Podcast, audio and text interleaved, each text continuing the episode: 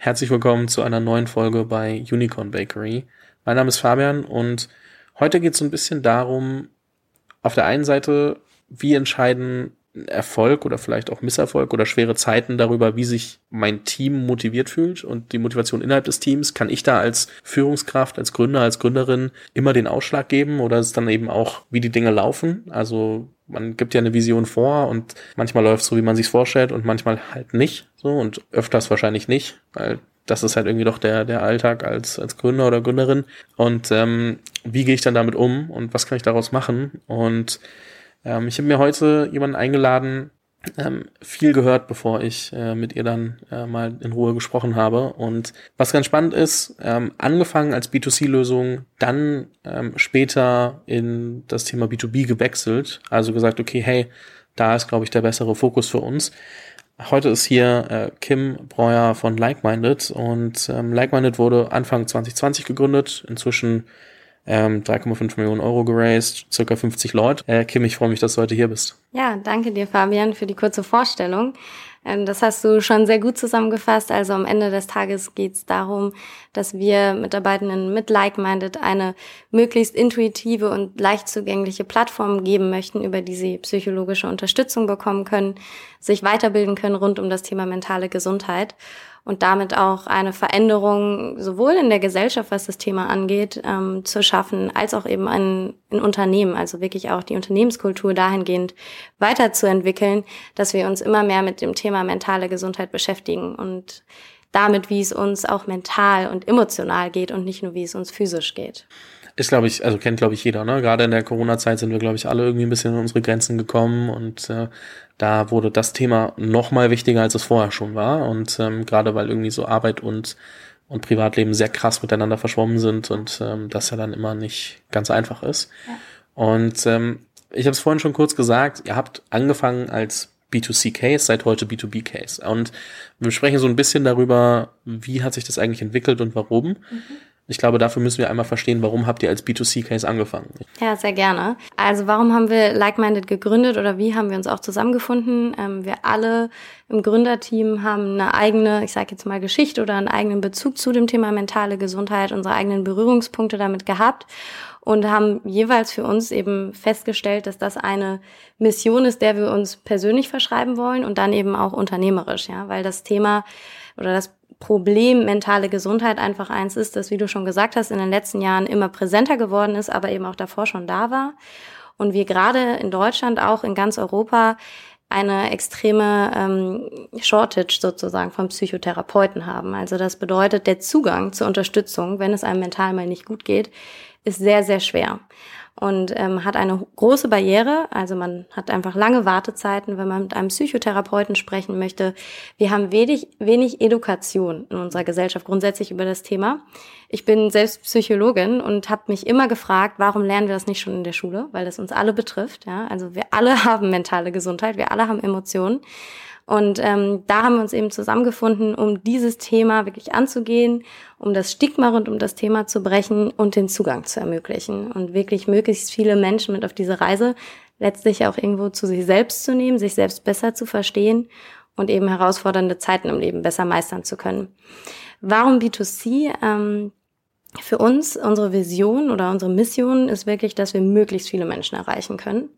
Und da ist B2C immer erstmal naheliegender, ja, weil du damit natürlich die breitere Masse erreichen kannst, als wenn du dich von vornherein auf eine kleine Nische konzentrierst. Ähm, genau, das war der, der, die Grundidee von Like-Minded, daher auch der Name, ja, äh, to connect like-minded people in a group. Und von da aus sind wir dann losgelaufen, erstmal im B2C-Markt und haben dann doch relativ schnell gemerkt, dass der Selbstzahlermarkt einfach doch sehr schwierig ist, auch wenn wir diese Herausforderungen natürlich vorher schon kannten, ähm, dass selbst der Preis, den wir aufgerufen haben für eine Gruppensession quasi für viele immer noch sehr teuer war. Und das ist dann mit verschiedenen Herausforderungen gekommen, mit verschiedenen Herausforderungen in Richtung der Zielgruppe. Also wir haben auch viele Leute bei uns gehabt, die sich gemeldet haben, für die wir eigentlich nicht das richtige Angebot waren, weil die vielleicht schon zu stark belastet waren. Und dann ist immer ein Online-Format auch schwierig. Und gleichzeitig auch oft die Frage kam, ach, da muss ich jetzt Geld für bezahlen, kann das nicht die Kasse übernehmen. Und die Partnerschaft mit einer Kasse wieder aufzubauen, mit einer Krankenkasse, dauert halt seine Zeit. Und ähm, ja, so hat sich das dann entwickelt, dass wir irgendwann angefangen haben, eben auch uns im B2B-Markt näher anzuschauen und mit Unternehmen zu kooperieren und uns dann letztlich dazu entschieden haben, auf den B2B-Markt zu gehen. Und da kann ich gleich gerne nochmal im Detail drauf eingehen. Ich glaube, wenn man verstehen möchte, wie lange das dauern kann, so eine Kasse für sich zu gewinnen, kann sich mal äh, anschauen, was äh, Nora, Farina und andere von Selfie erzählen. Ähm, das kann sehr lange dauern. Das kann auch sehr gut funktionieren, wenn das dann mal durch ist. Aber es hat äh, auch bei denen sehr, sehr lange gedauert. Farina war ja auch vor zwei Jahren, glaube ich, bei mir im Podcast. Dementsprechend ähm, entweder bei mir gucken oder schauen, wo sie sonst äh, Vorträge gegeben haben oder, oder Interviews gegeben. Die sind da ein sehr gutes Beispiel, ähm, aber es ist natürlich trotzdem ein sehr schmerzvoller Weg, bis man mit all dieser Bürokratie mal irgendwann äh, so weit gekommen ist. Was habt ihr euch äh, am, am meisten angeschaut? Also war es einfach so, dass die Zahlungsbereitschaft nicht da war und das war der ausschlaggebende Punkt oder gab es auch andere Faktoren, die das wirklich deutlich schwieriger gemacht haben, als man, als man dachte? Also die Zahlungsbereitschaft war definitiv einer der großen Punkte. Es war aber auch nicht der einzige. Hinzu kommt, dass das Thema, wie ich ja schon vorhin gesagt hatte, mentale Gesundheit und sich damit auch zu beschäftigen, einfach für viele von uns doch noch etwas ist, was wir das allererste Mal tun, was uns vielleicht auch ein bisschen Angst macht, weil es geht ja um uns selbst, es kommen vielleicht Themen hoch, mit denen wir uns bisher noch nicht gestellt haben. Und da ist es natürlich der Gruppenansatz wiederum auch ein etwas neueres Format. Die meisten kennen das One-on-One-Format, also das Format, wo ich mit einem Psychotherapeuten spreche oder mit einem Coach und ganz, sage ich mal, ein intimes Setting habe und den sicheren Rahmen gefühlt habe. Der Gruppenansatz ist für viele natürlich erstmal vielleicht auch eine Hemmschwelle, weil sie denken, oh, jetzt muss ich mich auch noch öffnen vor anderen, die ich nicht kenne. So, das heißt, wir haben mit dem Format, das wir gewählt haben, natürlich auch ein innovativeres Format ausgewählt, über das man quasi auch erstmal informieren musste. Also da auch da ist wieder das Thema Education ein großes gewesen. Wie schaffen wir es, das Gruppenformat so gut zu erklären, dass die Endnutzer tatsächlich wissen, was erwartet sie in dieser Gruppe, was können sie dort zeigen, wie können sie sich öffnen, wie, wie können sie sich das vorstellen. Also das wirklich erstmal überhaupt an die Leute zu bringen, das ist die eine Herausforderung gewesen. Und der nächste Punkt, der tatsächlich auch herausfordernd war, war die Konstellation einer Gruppe. Ja, also wir haben ganz schnell gemerkt, dass das Thema Matching der Leute eine extrem große Rolle gespielt hat, weil du möchtest dich ja, wenn du dich in so einer Gruppe öffnest, wohlfühlen und du möchtest das Gefühl haben, hier werde ich aufgefangen, hier werde ich verstanden. Das heißt, ich muss mich auch so ein bisschen mit den anderen identifizieren können. Und das war sehr spannend auf der einen Seite. Wir haben extrem viel in dieser Zeit gelernt darüber, welche Faktoren für ein gutes Matching äh, funktionieren. Aber gleichzeitig äh, war das eben auch eine große Herausforderung, weil wenn das einmal nicht gepasst hat, dann war die Experience für die Teilnehmer in der Gruppe halt auch schon nicht mehr so gut. Wenn du sagst, ähm, ihr habt sehr viel über das Matching gelernt, ich kann mir vorstellen, dass man das Matching wahrscheinlich auch auf andere Lebensbereiche übertragen kann, weil das Matching ist ja dann allgemein, welche Faktoren sind wichtig, dass ich mich wohlfühle, um mich zu öffnen. Was ist euch dabei aufgefallen? Also worauf, worauf legen dann Menschen in einer Gruppendynamik Wert, dass sie sagen, okay, weil es ist ja nicht, ich, also normalerweise, ich persönlich brauche relativ lange in der Gruppendynamik, um zu sagen, hey, da habe ich wirklich Lust, äh, mit allen über alles zu sprechen, falls man jemals an diesen Punkt kommt. So, ja. Und da muss ich ja quasi von Sekunde eins an das Gefühl haben, wenn ich mich jetzt hier öffne, ist alles cool, weil, also sonst zahle ich ja Geld für was, was ich nicht richtig nutzen kann. Ja. Das ist ja so, das heißt, ich muss ja wirklich in unfassbar verkürzter Zeit schon das Gefühl haben, mich da, mich da wohlzufühlen. Was sind die Faktoren, die dafür wichtig sind und wie, wie habt ihr das dann irgendwie, also wie gut habt ihr das beeinflussen können, also das Matching dann auch? Also die Frage sehr detailliert zu beantworten, ist tatsächlich auch noch nicht möglich. Ähm, dafür muss man einfach noch viel, viel mehr Daten sammeln, da es so viele Faktoren gibt, die es eigentlich zu berücksichtigen gilt. Aber ein großer Punkt, den, den wir auf jeden Fall festgestellt haben, ist, dass Homogenität besser funktioniert als Heterogenität insgesamt. Und da gibt es Ausnahmen. Denn Heterogenität bei einigen Faktoren ist wichtig, wie zum Beispiel, wie offen und extrovertiert versus introvertiert sind die Personen in der Gruppe. Das heißt, wenn du jetzt zum Beispiel eine homogene Gruppe hast und alle sind introvertiert, dann hast du das Problem, dass keiner redet und keiner sich traut, quasi das Eis zu brechen. Und das war zum Beispiel so ein Faktor, nachdem man dann eher schaut, dass man die Leute so zusammenbringt, dass das ganz gut ausgeglichen ist. Aber insgesamt haben wir gemerkt, je ähnlicher man sich ist, umso mehr kannst du dich identifizieren und fühlst dich natürlich auch schneller wohl. Ja, das ist wahrscheinlich zum Beispiel auch sowas wie Kultur in einer Firma und so muss man da ein bisschen aufpassen, dass man das nicht zu krass, glaube ich, überträgt, dass man jetzt nicht 100% nur dieselbe Art von Mensch hat. Aber ich wollte mal wissen, inwieweit das vielleicht auch auf andere Bereiche übertragbar ist, dass man das äh, vielleicht auch vielleicht auch nutzen kann. Ähm, jetzt habt ihr dann den Moment gehabt, dass ihr gemerkt, also ihr habt immer mehr gemerkt und egal was ihr versucht habt, okay, dieses B2C-Modell macht nicht irgendwie Klick und, und funktioniert so, wie wir uns das gerade vorstellen. Wie seid ihr als Gründerteam und auch als Team damit umgegangen? Also, weil das ist ja dann schon irgendwie, man, man steckt sehr viel Zeit und Arbeit da rein, man hat das Gefühl, okay, es geht nicht vorwärts.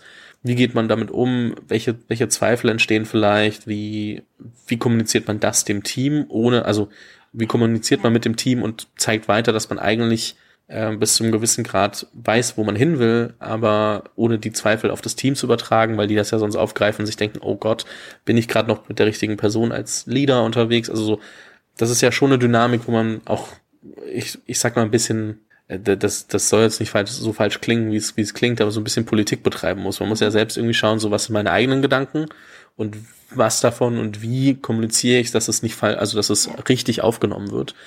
Das sind jetzt zu viele Fragen in einem, aber wie hat sich das überhaupt äh, erstmal äh, ausgewirkt und gezeigt? Ja, also ich glaube, grundsätzlich ist es so, da können sich bestimmt viele andere Gründe auch reinversetzen. Wenn man startet, dann ist man ja erstmal Pre-Product Market Fit und man muss erstmal herausfinden, ist die Idee, die wir haben, funktioniert die, wird die vom Markt angenommen. Und es gibt ja auch ganz viele unterschiedliche Definitionen von dem Moment, in dem man wirklich sagt, jetzt haben wir Product Market Fit. Ich glaube aber, man fühlt ihn auf jeden Fall. Und ähm, der ist zum Beispiel in dem B2C-Modell nicht eingetreten. Bis zuletzt, also bis wir das Gefühl hatten, dass das jetzt richtig fliegen kann. Und ähm, was so ein bisschen das Dilemma ist, ist, diesen Moment zu erkennen, in dem du immer noch sagst, weil Pre-Product Market Fit bedeutet ja immer, ich teste, ich teste, ich teste. Und ich mache ganz viele kleine Experimente, um herauszufinden, in welche Richtung fühlt, ne, geht es plötzlich weiter und nach vorne. Ähm, und da den Moment abzupassen zwischen wie viel testen wir noch? Wie viele Experimente werden wir noch austesten, bis wir irgendwann sagen, vielleicht ist das ganze Modell, so wie wir es uns vorgestellt haben, einfach nicht das Richtige. Das ist eine Herausforderung. Und dafür gibt es auch keine richtig gute Empfehlung, weil es gibt nicht das eine KPI, an dem man das bemessen kann, sondern die KPIs muss man letztlich selber für sich definieren. Und ähm, bei uns war es so, dass wir viel getestet haben und es fühlte sich immer so ein bisschen so an, wenn wir A gemacht haben, wussten wir, dass B runterfallen wird. Und wenn wir B gemacht hätten, wussten wir, dass A nicht mehr klappt. Also es war immer so ein, so ein Kampf zwischen zwei Wegen und man wusste, eins wird auf jeden Fall runterfallen, wenn man das andere macht. Ähm, so metaphorisch gesprochen habe ich immer gesagt, die Katze beißt sich die ganze Zeit in den Schwanz. Also so hat es sich ein bisschen angefühlt. Ähm, und du merkst natürlich, irgendwann musst du dir einfach alle Zahlen anschauen, sowohl auf den, auf den, auf der Activation-Seite als auch auf der Retention-Seite. Und wenn du merkst, dass es bei keiner der beiden Seiten wirklich signifikant weitergeht und nach oben geht, da muss man sich irgendwann ehrlich die Frage stellen, ist das das richtige Modell, an dem wir gerade arbeiten? Und das war irgendwann der Punkt. Und was wir dann gemacht haben, weil du hast auch gerade schon gesagt, das macht natürlich auch was mit einem selbst. Man ist dann gefangen zwischen diesem Dilemma von, geben wir jetzt zu früh auf sozusagen? Ähm, definieren wir das jetzt schon als es funktioniert so nicht in dem B2C-Markt? Oder testen wir doch noch weiter und halten daran fest? Und man, man hat ja auch emotional da irgendwie, ist man involviert und möchte auch nicht direkt irgendwas loslassen. Ähm, was wir dann irgendwann gemacht haben, wir haben uns dann selber Ziele gesetzt. Also wir haben gesagt, es gibt jetzt die drei, vier KPIs und wenn die bis August alle nicht erreicht sind und dann quasi auch wie so ein Logikbaum, wenn das nicht erreicht ist, aber das, aber wenn das nicht erreicht ist, das haben wir uns quasi selbst definiert, dann treffen wir die und die Entscheidung. Und daran haben wir uns dann gegenseitig, also haben wir uns einfach sehr accountable für gehalten und letztlich uns selbst gegen diese KPIs gemessen. Also klar definiert, ähm, was bedeutet, es würde funktionieren und was bedeutet, es funktioniert genau. nicht. Genau. Und äh, dann auch gesagt, okay, dann, also jetzt so ein bisschen äh, krasser gesagt, so kill your darlings. Also so ja. in dem Moment, wo ich merke, okay, es, wir haben uns das Ziel gesetzt, wir waren da bei vollem Bewusstsein und wissen ganz genau warum. Ja. Ja. Und warum wir auch gesagt haben, dieser Zeitraum. Und wenn es jetzt nicht irgendwie diesen mega Uplift gibt, der einfach nur noch minimal die KPI nicht erreicht, sondern halt klar die KPIs nicht genau. erreicht werden, dann äh, muss ich was anders machen. Ja, genau. Oder auch dann zu sagen, okay, was machen wir, wenn zwei KPIs erreicht werden und zwei nicht? So, ne? Auch da zu überlegen, wie gewichten wir die zum Beispiel? Was ist wirklich relevant und was muss da sein, damit wir sagen, das kann klappen, ja. Wie kommuniziert man in so einer Phase mit dem Team? Also ist ja schon so, dass du auch sagen musst, hey, wir wissen, hier läuft gerade nicht alles richtig. Das müssen wir, also das ist ja, also trotzdem eine gewisse Unsicherheit, die dann, also du hast im Startup immer Unsicherheit, aber es ist ja die Art Unsicherheit, die man eigentlich nicht haben will. Genau. Wie habt ihr das ähm, mit dem Team kommuniziert, dass sie auch einfach also weiter mitgezogen haben und gesagt haben, okay, wir wissen, dass ihr gerade selbst noch irgendwie als Gründerteam ein paar Sachen neu definieren müsst, ausprobieren mhm. müsst, aber wir vertrauen euch da. Also es ist ja schon, das Team mitzunehmen, wahrscheinlich gar nicht so einfach. Nee, genau. Also wie du schon sagst, es löst Unsicherheit aus, wenn nicht ein Erfolgserlebnis das andere jagt. Definitiv. Das sind natürlich die schönen Momente, die dann ein Team richtig motivieren. Und wenn das mal nicht so läuft, dann ist unser Learning gewesen, dass es schon definitiv die transparente Kommunikation braucht. In dem Sinne, als dass man diese Ziele, die wir uns als Unternehmen setzen, an denen wir uns selbst messen, als dass wir die quasi transparent machen, ja. Und im Zweifel auch mit dem Team besprechen. Ne? Also wir haben uns die überlegt, aber sind dann auch in das Team reingegangen und haben gesagt, schaut mal, das, das und das wollen wir in den nächsten drei Monaten erreichen. Wenn wir das nicht erreichen, werden wir das in Frage stellen und ähm, die da wirklich mitzunehmen. Denn die sind ja, also die kriegen das ja auch mit. Denen jetzt irgendwie vorzumachen, ja, eigentlich läuft schon alles, die sehen ja auch, was die Zahlen machen. Und ähm, das ist unserer Meinung nach der richtige Schritt gewesen, die da so, möglich, so gut wie möglich einzubinden und ähm, ja, die mitmessen zu lassen, sag ich mal, ja, und zu wissen, okay, die haben einen Plan, in welche Richtung wir jetzt gerade laufen und die haben auch einen Plan B. So, und das haben wir definitiv versucht. Und nichtsdestotrotz war der Shift am Ende oder die Entscheidungen, als dann KPIs nicht erreicht wurden, trotzdem nicht leicht. Ja, und es gab trotzdem natürlich ein Lager oder ein paar, die gerne noch weiter daran festgehalten hätten und gesagt hätten, aber kommt, wenn wir jetzt noch mal acht Wochen da rein investieren, klappt's vielleicht. Und dann eben das andere Lager. Und da, dafür ist dann so wichtig, dass man sich vorher gemeinsam auf Zahlen geeinigt hat. Weil dann fällt es leichter, eine Entscheidung zu treffen. Ja.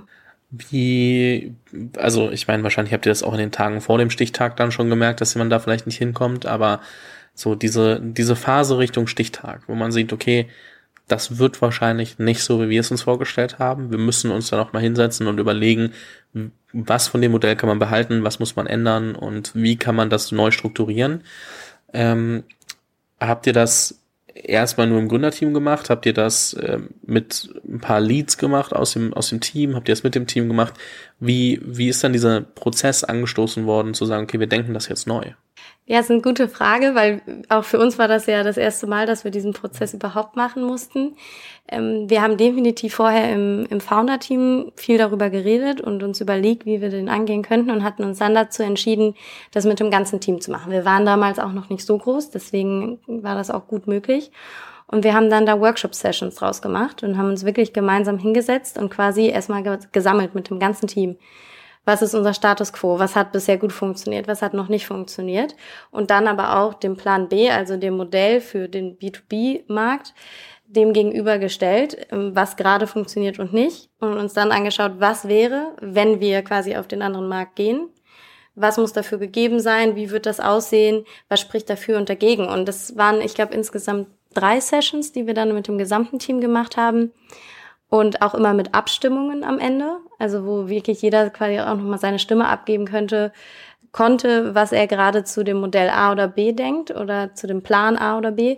Und letztlich war es dann tatsächlich so, dass sich die Mehrheit eben für den Plan B auch entschieden hat. So, ne? Mhm. Und das war ein sehr, sehr gutes Gefühl, weil dadurch hatten wir eben auch den Eindruck, hey, das ganze Team hält gerade zusammen und kommt gemeinsam zum selben Schluss. Was hat sich seitdem verändert? Also einfach nur ähm, vielleicht auch das einmal nochmal zeitlich einordnen. Du hast jetzt August gesagt, ähm, war, war so quasi Deadline Day. Ähm, das heißt wahrscheinlich August 2021. Das heißt, das sind jetzt neun Monate. Ja. Genau. Was hat sich seitdem verändert? Ziemlich viel. Tatsächlich dachten wir, dass sich gar nicht so viel verändern würde, weil letztlich haben wir ja, ist, man kann sagen, ne, wir hatten ein kleines Schiff und man kann es vielleicht auch kleinen Pivot nennen. Aber letztlich haben wir nur den Markt gewechselt. Im Grunde ist ja unsere Hauptvision, möglichst vielen Menschen Unterstützung zu geben, möglichst viele Menschen zu erreichen, dieselbe geblieben. Und auch das Produkt als solches, also die psychologische Unterstützung, die wir vermitteln, auch die ist die gleiche geblieben. Trotzdem hat sich dann doch mehr verändert, als man denkt. Es fühlte sich nochmal an wie so eine kleine Neugründung. Und ähm, hat zum einen sich auf das Produkt sehr stark ausgewirkt. Das heißt, wir haben unser Produktportfolio auch deutlich erweitert. Also zu den Gruppensessions, wie du es auch am Anfang schon gesagt hast, kamen weitere Formate hinzu. Und ähm, ja, unsere Zielgruppe hat sich natürlich komplett verändert und der Angang dieser Zielgruppe ist ein ganz anderer als im B2C-Markt. Und ähm, dann haben wir aber auch vor allem beim Team gemerkt, dass sich echt eine Veränderung eingestellt hat. Also erstmal war es auch eine Aufbruchsstimmung von wir trennen uns jetzt von etwas, was vielleicht nicht mehr so gut funktioniert hat und was uns auch teilweise belastet hat und brechen in etwas Neues auf und dann kamen irgendwann halt auch die ersten Erfolgserlebnisse, die wir so aus dem B2C-Marktmodell noch nicht kannten. Und da haben wir plötzlich gemerkt, vor allem als Founder-Team, welche Motivation das mit sich bringt und wie wichtig diese Erfolgserlebnisse für das Unternehmen sind, für das Team sind. Ähm, das heißt natürlich, zum einen ist man als Manager für die Motivation der Mitarbeitenden verantwortlich, mit Kultur, mit ganz vielen Faktoren kann man das natürlich hebeln, aber das steht niemals im Vergleich zu dem eigentlichen Erfolg des Unternehmens, weil dafür sind wir dann auch alle zusammengekommen und arbeiten für Like-Minded und an der Mission. Und ähm, das hat uns nochmal gezeigt, dass man als, als Manager eben auch nicht die hundertprozentige ähm, Kontrolle darüber hat, wie man das Team motiviert. Weil wenn die äußeren Faktoren nicht stimmen, dann ist es einfach deutlich schwerer, dieses Gefühl von Motivation und gemeinsam etwas aufzubauen, zu kreieren. Ja. Das heißt, also grundsätzlich scheint ja jetzt alles ein äh, bisschen besser zu laufen als, als vorher. Ähm, auch wenn, also äh, vielleicht hast du da gleich nochmal ein paar, paar Insights, was sich eigentlich dann wirklich äh, verbessert hat und, und was da besser läuft und ähm, wie sich das dann eben auch auf die, also wie, wie die Arbeit innerhalb des Teams sich dann auch vielleicht verändert, einfach automatisch durch Sachen, die man nicht, ähm, also wo, wo es dann egal ist, was du als Gründerin sagst, ja. weil halt einfach durch das Produkt und, und wie das gerade läuft, vielleicht einfach klar ist, okay, da strugglen wir deutlich mehr, als wir wollen. Ja. Und dann vielleicht einfach allgemein andere Grundstimmung herrscht im Vergleich zu, okay, jetzt läuft das einfach, ich sag jetzt mal in Anführungszeichen, wie von alleine ähm, das wird es nicht sein, da wird schon genug Arbeit dahinter stecken, aber es ist wahrscheinlich ein ganz anderer Case, wenn man so ein Flywheel hat, was für sich funktioniert und man sieht, okay, je mehr wir machen und, und je, also je, je mehr Kunden wir gewinnen, je mehr Content wir machen, irgendwas bekräftigt sich immer selbst und äh, dann hat man so eine gewisse Leichtigkeit wahrscheinlich bei der Arbeit, mehr als wenn man das Gefühl hat, okay, wir müssen alles irgendwie von vorne, also dieses typische, diese, diese Lokomotive oder dieser Schneemal, der irgendwie einmal zum Rollen kommen muss und dann quasi nicht mehr aufzuhalten ist. Aber so, kannst du noch mal so ein bisschen greifbarer machen, was jetzt eigentlich funktioniert? Also wahrscheinlich werdet ihr einige Kunden gewonnen haben, aber auch dann die Nutzung des Produkts etc. und dann aber auch innerhalb des Teams. Ja.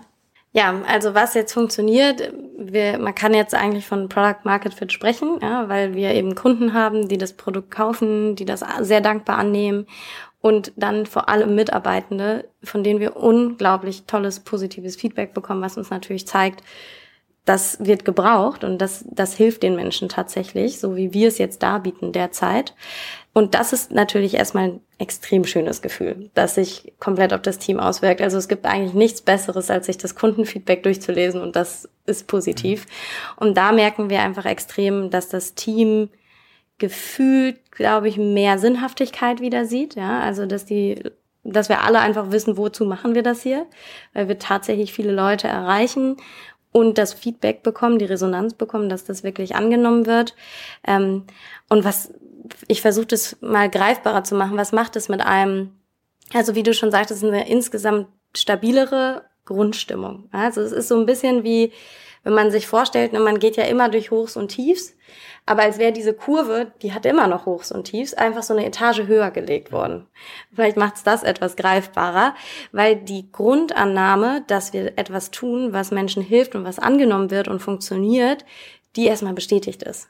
Und das gibt einem ein gutes Gefühl. Ich glaube, das ist auch eine, jetzt aus psychologischer Perspektive, eben spricht das diese Sinnhaftigkeit an, nach der wir ja alle suchen in unserem Job, dass wir den Eindruck haben, wir machen hier was, was einen Sinn und Zweck erfüllt. Und dann auch, und das ist der nächste Faktor, der mit hinzukommt, das Thema Selbstwirksamkeit, das ist jetzt ein sehr psychologischer Begriff, der bedeutet im Endeffekt, dass man das Gefühl hat, dass man mit dem, was man tut, eine Wirkung erzielt.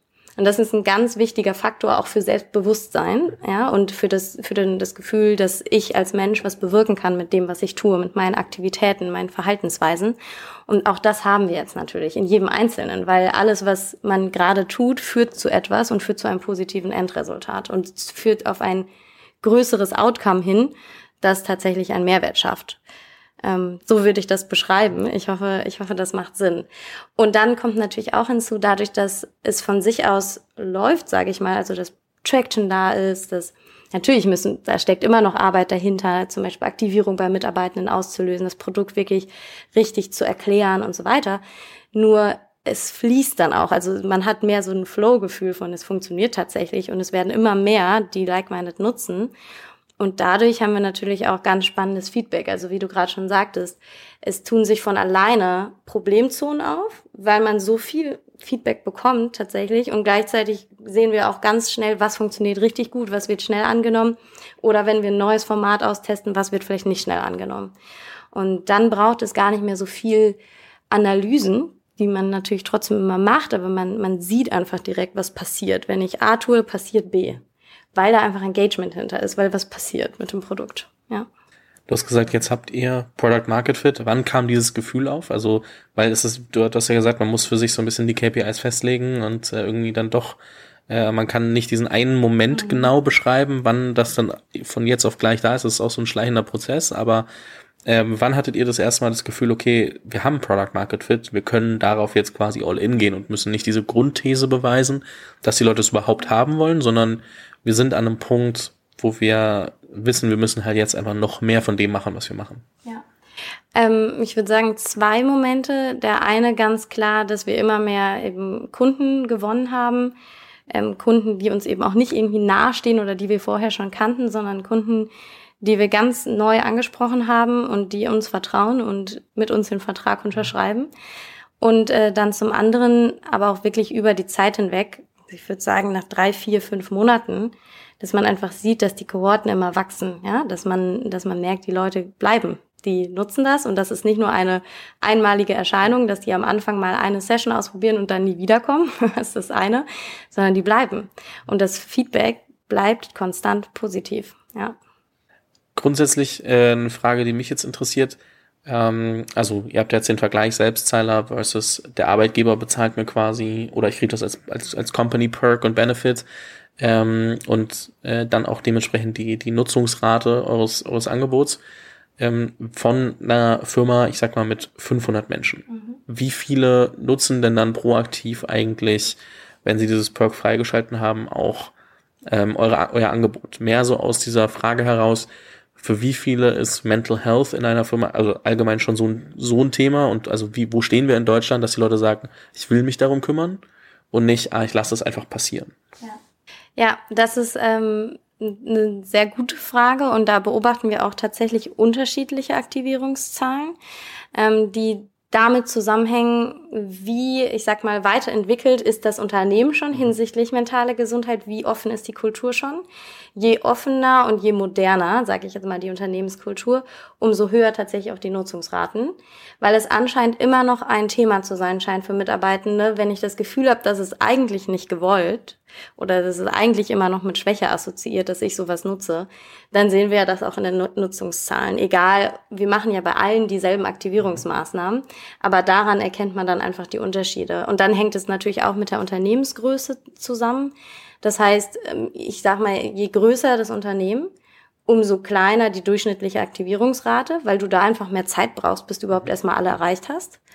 Und ähm, bei kleinen Unternehmen erreichen wir teilweise sehr, sehr hohe Aktivierungsraten, weil die das natürlich auch einander erzählen teilweise. Ne? Also die sagen dann, hey, ich habe die Like-Minded Session ausprobiert, musst du auch unbedingt mal tun. Mhm. Wo wir uns jetzt aktuell befinden, ist also von, wenn wir von durchschnittlicher Aktivierungsrate über alle Unternehmen hinweg sprechen, ist das so irgendwo bei 15 Prozent. Ähm, und das hat aber eine große Abweichung, wie gesagt, weil wenn wir nur kleine betrachten würden, wäre das höher. Wenn wir nur große betrachten, würde es vielleicht sich irgendwo weiter unten einpendeln. Ähm, aber um das mal in den Kontext zu setzen, ob das viel oder wenig ist, kann man sich ganz gut anschauen, wie viel Aktivierung oder wie hoch ist die Nutzungsrate generell bei Employer, Employer Benefits. Und da ist zum Beispiel bei sogenannten ERP-Systemen, Employee Assistance Programs, die auch ähm, eine Art Hotline zu Psychologen anbieten, ähm, ist der Unterschied sehr groß, weil die liegen meistens bei durchschnittlich drei bis vier Prozent Nutzungsrate. Also das heißt, ihr habt auf jeden Fall so eine Vervier-, Verfünffachung alleine schon von dem äh, ersten Start, wo das jetzt in den Unternehmen überhaupt losläuft. Ich meine, wir haben drüber gesprochen, neun Monate. Ist jetzt nicht so, als ob die schon Zeit hatten, das irgendwie auf jedem Event oder sonst wo irgendwie im Intranet 10.000 Mal zu promoten, genau, sondern genau. ihr werdet ja nicht ab Tag eins alle eure Kunden gehabt haben, sondern kommen ja neue dazu. Und wenn man dann merkt, okay, die Aktivierung wahrscheinlich auch mit der Zeit steigt dann immer wieder ein paar Prozentpünktchen. Ähm, und das ja. ist natürlich was, wo einfach auch so eine Konsistenz und Konsequenz in der Dauer, die man dabei sein muss als, als Firma, dass die Mitarbeitenden das halt auch sehen. Ne? Also es ist ja oft so, die Neuen, die dazukommen, werden es wahrscheinlich direkt irgendwie dann sehen. Die anderen kennen ihren Perk-Katalog von davor denken, also müssen dann selber erst noch verstehen, oh, da ist ein neues Perk dazugekommen. ist ja, man, man macht ja normal die Sachen, die man schon kennt und schon hat und wo man weiß und da muss man die anderen, muss man ja so als Habit noch dazu gewinnen. Genau, und du hast ja immer erstmal die, die First Mover, sag ich mal, also die, die es als allererstes austesten, sind im Zweifel diejenigen, die sich schon so ein bisschen mit dem Thema beschäftigt haben, vielleicht selber schon mal Coachings gemacht haben, Therapie genutzt haben, wie auch immer. Und das ist genau, was du sagst, die Kohorten müssen auch erstmal älter werden und man erreicht mehr. Ähm, aber um auch auf deine Frage zurückzukommen, wer nutzt das letztlich? Das ist sehr, sehr spannend, weil da sehen wir einen großen Unterschied auch zu B2C. Wir erreichen im Grunde jetzt viel mehr Leute, ähm, als wir vorher erreicht haben. Das ist, und das ist so kontraintuitiv, weil man ja automatisch denkt, B2C erreiche ich deutlich mehr Menschen als B2B. Jetzt ist es so, dass viel mehr Leute mit uns zusammenarbeiten, die auch präventiv arbeiten, die wirklich das als eine Art Stärkung von meiner aktuellen Situation sehen und nicht nur als Krisenbewältigung. Das heißt, unsere Target Group hat sich im Grunde erweitert. Mhm. Und, und wir erreichen von präventiven Cases bis hin zu Bewältigungscases eigentlich fast jeden. Ja. Plus ihr nutzt halt B2B2C, ne? Also so eine Firma kann euch halt auch mal tausend potenzielle neue Leute, weil es einfach für die schon bezahlt ist ja. oder bezahlt werden würde. Ja. Äh, je nach, je nach Modell, ob die das dann pro aktiviertem Seed oder pro Seed, der überhaupt, ja, whatever, ne? Also dann jetzt mal nicht ins Detail dann reinzugehen, wie das dann im Finalen aussieht, aber ähm, so das sind ja einfach mal tausend Leute, die aktiv, den, wo du nicht die Zahlungshürde noch überwinden musst. Das ja. heißt, du brauchst nicht irgendwie 10.000 Leute im Funnel, dass 1000 überhaupt bereit wären, Geld auszugeben. Oder 500 oder was ja. auch immer am Ende das dann machen mit der Aktivierungsrate. Aber du hast die Leute halt einfach schon, die, die müssen nur das Angebot entdecken und einmal den Moment haben, wo sie sagen, ich glaube, jetzt muss, probiere ich das mal aus. Und dann, ja. das ist natürlich nochmal ein ganz anderer Punkt. Und äh, deswegen würde ich auch sagen, ist das eher ein B2B2C-Case, auch wenn der Customer am Ende halt kein Geld dafür ausgibt, sondern ja. aber es wird unlocked durch B2B und dann durch aber am Ende B2C ausgespielt. Genau, genau so ist es auch. Und deswegen ist auch äh, eigentlich für uns jetzt viel klarer, wir können damit B2C-seitig viel, viel mehr Menschen erreichen. Das, der B2B2C-Case ermöglicht das jetzt halt, weil genau das, was du auch gesagt hast, wann bin ich normalerweise bereit, viel Geld in die Hand zu nehmen. Vor allem, wenn es um sowas wie persönliche Weiterentwicklung geht, wenn der Pain richtig groß ist, ja. Und das ist genau das, was wir im B2C-Markt gesehen haben. Die Leute, die bereit waren zu zahlen, die hatten gerade schon eine echt die, die schwere Zeit, ja, und eine Krise zu bewältigen. gebraucht genau. hätten als Angebot. Die dann im Zweifel auch nicht das Online-Format nur ähm, genutzt hätten, ja, und gerne offline auch Unterstützung gehabt haben, hätten haben wollen. Und jetzt erreichen wir viel, viel mehr, weil viele sagen, wie du schon sagst, ja Mensch, das wird ja übernommen von meinem Arbeitgeber, dann kann ich es auch mal ausprobieren. Jetzt äh, einmal noch die Frage, die ich vorhin zurückgestellt habe, bezüglich, wen targetiert man eigentlich in B2B? Es gibt ja von fünf Personen Startups bis äh, Enterprise mit irgendwie ja. zigtausenden. Gibt's ja ganz viel und zwischendrin gibt's irgendwie den Mittelstand, der auch sehr weit definiert ist, von irgendwie wahrscheinlich 50 bis äh, 20, 50, 100.000 Mitarbeitende. Das ist ein bisschen so die Frage, wo man die Grenze dann wieder zieht. Aber worauf fokussiert man sich da? Also wo sagt man, was, das können wir abbilden? Also es gibt ja, also so ein Siemens, wenn jetzt, jetzt mal rein äh, plakativ gesprochen, irgendwie 300.000 Leute aktivieren würde von heute auf morgen, dass die das auch so nicht machen ne, und das in Stufen freigeschalten wird. Aber also man muss sich ja überlegen, was können wir abbilden? Also wie können wir schnell genug die Ressourcen schaffen, dass wir auch ähm, die Größe der Firma abbilden können? Ähm, falls sie ähm, einfach auf einmal irgendwie super viele Leute da reinpushen und wo ist es vielleicht auch zu klein, um zu wachsen. Ne? Also es ist ja irgendwo so dieser, dieser, dieser Sweet Spot, den man sich sucht. Ja. Wie ist euer Sweet Spot? Ja, wie ist unser Sweet Spot? Also es ist auch hier so, dass wir natürlich viel testen und ausprobieren. Also es ist tatsächlich so, dass wir auch unterschiedlichste Branchen ganz gezielt testen, um erstmal zu schauen, wie ist die Resonanz je Branche. Denn da merkt man auch schon große Unterschiede. Und dann ist es natürlich so, ist immer eine strategische Frage, wie gehst du vor, worauf fokussierst du dich?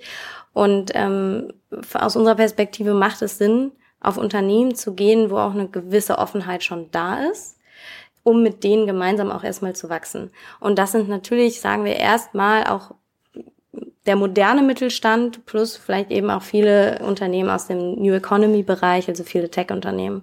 Das ist definitiv für uns ähm, eine Zielgruppe, die wir angehen, mit denen wir auch erstmal ganz viele Cases aufbauen können.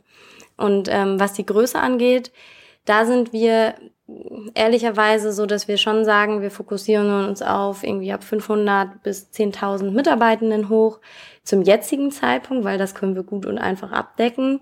Nichtsdestotrotz ist es genauso, wie du sagst, wenn wir mit großen Unternehmen sprechen, was teilweise auch andersherum passiert, weil auch die sich ähm, proaktiv melden, dann ähm, gibt es eher einen Schritt-für-Schritt-Rollout. Ja? Also auch da besteht immer die Möglichkeit zu sagen, man beginnt erstmal mit drei, vier Standorten bevor man das ganz global zum Beispiel ausrollt. Mhm. Ja. ja, das ist, glaube ich, ganz spannend, ne? weil es ist so eine, wie gesagt, so eine riesen Bandbreite. Man muss sich halt trotzdem fokussieren. Also mhm. man muss herausfinden durch, durch Testen, so, wo wird es dann am besten angenommen. Ich meine, wenn man sieht, in einer, jetzt nur Beispiel, ne, in einer 200 äh, Personen Firma, dort ähm, ist eine 50% Adaption-Rate, äh, das sind 100 Leute und in einer Firma mit 3000 Leuten haben wir irgendwie so, dass wir auf ähm, ja, eine deutlich höhere Zahl kommen, dann macht es wahrscheinlich Sinn, auch dementsprechend anzupassen. Also wo sehen wir, dass es einfach auch den Impact hat, den wir haben wollen, weil und wie kommen wir dann später irgendwie dahin, dass die kleineren, die vielleicht nicht in dieses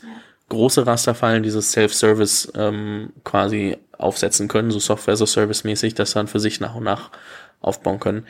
Das ist nur, wie ich da jetzt im, drüber nachdenken würde, ähm, ohne dass ich jetzt ähm, euren genauen Plan kenne, aber einfach nur von so dass man sich überlegt, wer sind die Kundengruppe, die wir wirklich mit Sales angehen müssen und wer sind die, die wir vielleicht im Nachgang nachziehen können, die vielleicht auch Interesse daran haben könnten, genau. die ähm, aber dich da, also dann auch total fein sind, wenn sie kein ähm, ja, wochenlanges Onboarding durch uns bekommen. Ja, Genau, und das, genau das ist eben auch, was du gerade angesprochen hast, immer eine Frage von, wie viel Zeit kostet mich das jetzt gerade? Und natürlich, ich sag jetzt mal, vielleicht je traditioneller auch das Unternehmen noch ist, je weiter die von dem Thema grundsätzlich weg sind, umso länger ist natürlich auch dein Sales Cycle, weil da ganz viel Education drin steckt. Und was, ähm, was man eher beobachtet, ist, dass wenn wir eine bestimmte Industrie und sei es, das ist ein Tech-Unternehmen, das diese Industrie eben angegangen ist, wenn wir da eine bestimmte Industrie als Kunden dazugewonnen haben, dann ist es auch meistens leichter, etwas traditionellere Unternehmen in derselben Industrie zu erreichen, weil das für die wie so ein, ja, wie so ein Leuchtturm ist, ja, wie so eine Signalwirkung, ah, okay, das ist das innovative Tech-Unternehmen, ist die ja auch unsere Work, Branche, machen die machen New Work, machen wir das auch, genau. Weil das eben auch doch so ein sehr menschliches und weich, weiches Thema ist, was aber mit vielen Berührungsängsten verbunden ist. Und da merken wir schon, dass es für viele leichter ist, sich dazu zu committen und zu sagen, wir probieren das auch mal, wenn es ähnliche Unternehmen gibt, die es schon machen. Ja. Sehr, sehr spannend. Hast du das Gefühl, wir haben zu dem Thema von B2C auf B2B beziehungsweise B2B2C, je nachdem, wie man es definiert, mhm. äh, in diesem kleinen Fokus-Switch und, und all dem, was dazugehört, irgendwas Wichtiges ausgelassen? Ich glaube vielleicht nur was, was persönliche Advice, sage ich mal, an, an Gründer, die vielleicht auch in einer ähnlichen Situation sind. Ähm, da kann ich einfach nur noch mal teilen, dass man sich sehr von diesen Selbstzweifeln lösen darf. Ja, ich, ich glaube, am Ende, wir alle gehen natürlich in eine Unternehmensgründung mit vielen Emotionen und Passion und Leidenschaft. Und was wir damals gemerkt haben, ist natürlich, dass wenn du so einen Fokus-Shift vornimmst, dass sich das ganz kurz so anfühlt, als würdest du deine ursprüngliche Idee vielleicht so ein bisschen verraten, ja. Und das ist wirklich etwas, wo ich für mich gelernt habe, sich davon komplett frei zu machen, weil am Ende darf man die größere Vision einfach nicht vergessen. Und die größere Vision, die ändert sich nicht so schnell. Die größere Vision in unserem Fall ist, möglichst vielen Menschen Zugang zu dieser Thematik zu geben. Und da ist es eigentlich vollkommen egal, über welchen Weg ich gehe. Hauptsache, er funktioniert. Und ähm, ich glaube, das nochmal so für sich mitzunehmen, nur weil ich mal einen Shift verändere, weil ich das Modell ein bisschen anpasse, heißt das noch lange nicht, dass meine Ursprungsidee nicht aufgegangen ist und sich immer wieder nach diesem Nordstern zu richten. Ich glaube, das ist was, was ich Gründern auf jeden Fall mitgeben kann. Und ich muss auch sagen, so eine Situation zu meistern, gibt einem danach auch echt ein gutes Gefühl, weil man merkt, wow, und das haben wir auch gemeistert und jetzt stehen wir da wieder ähm, und haben volle Energie und es geht nach vorne. Und das kann man schaffen, ja. Es ist möglich und ich glaube, es gehört zu Unternehmertum auch dazu. Ich glaube tatsächlich, dass sogar auch das eher ein Zeichen von Stärke ist, irgendwie sich so weiterzuentwickeln und zu sagen, wir, wir wissen, ja. dass wir den nächsten Schritt gehen müssen und es ist jetzt Zeit, halt eine Entscheidung zu treffen. Ähm, noch mehr als ein Zeichen von Schwäche, auch wenn man selbst irgendwie denkt, es ist ein Zeichen von Schwäche, aber es ist ja die Stärke einzusehen, dass etwas nicht funktionieren kann. Wir haben, also man, so wie ihr es beschrieben habt und wir es besprochen haben, man hat ja dann schon alle Faktoren festgelegt und gesagt, okay, wenn das nicht erreicht wird, dann glaube ich nicht, dass ich das drehen kann. Und ähm, dann zu sagen, okay, ich, ich nutze eine andere, eine andere Herangehensweise, um dasselbe Ziel zu erreichen, ähm, ist ja eher ein, eher ein Zeichen von, von, von Stärke eigentlich. Und ich glaube, das muss man dann im Kopf auch erstmal so, das, das, das muss man sich im Kopf erstmal selbst verkaufen, weil man, mhm. wie gesagt, eben so ein bisschen verliebt in die eigene Idee, aber da dann eben auch ja, mit dem Markt zu gehen und halt Product Market Fit zu finden. Und das ist halt nicht das, was man sich selbst vornimmt, sondern was der Markt halt einem widerspiegelt.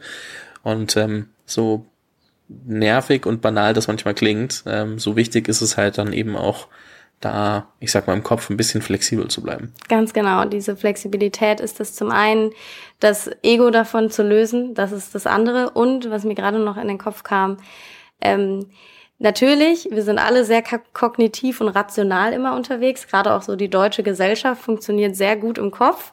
Manchmal tun wir uns schwerer damit, aus Bauchgefühl zu hören. Und das ist für mich ein Learning gewesen tatsächlich, dass das Bauchgefühl oftmals schon weiß, was der richtige Weg ist.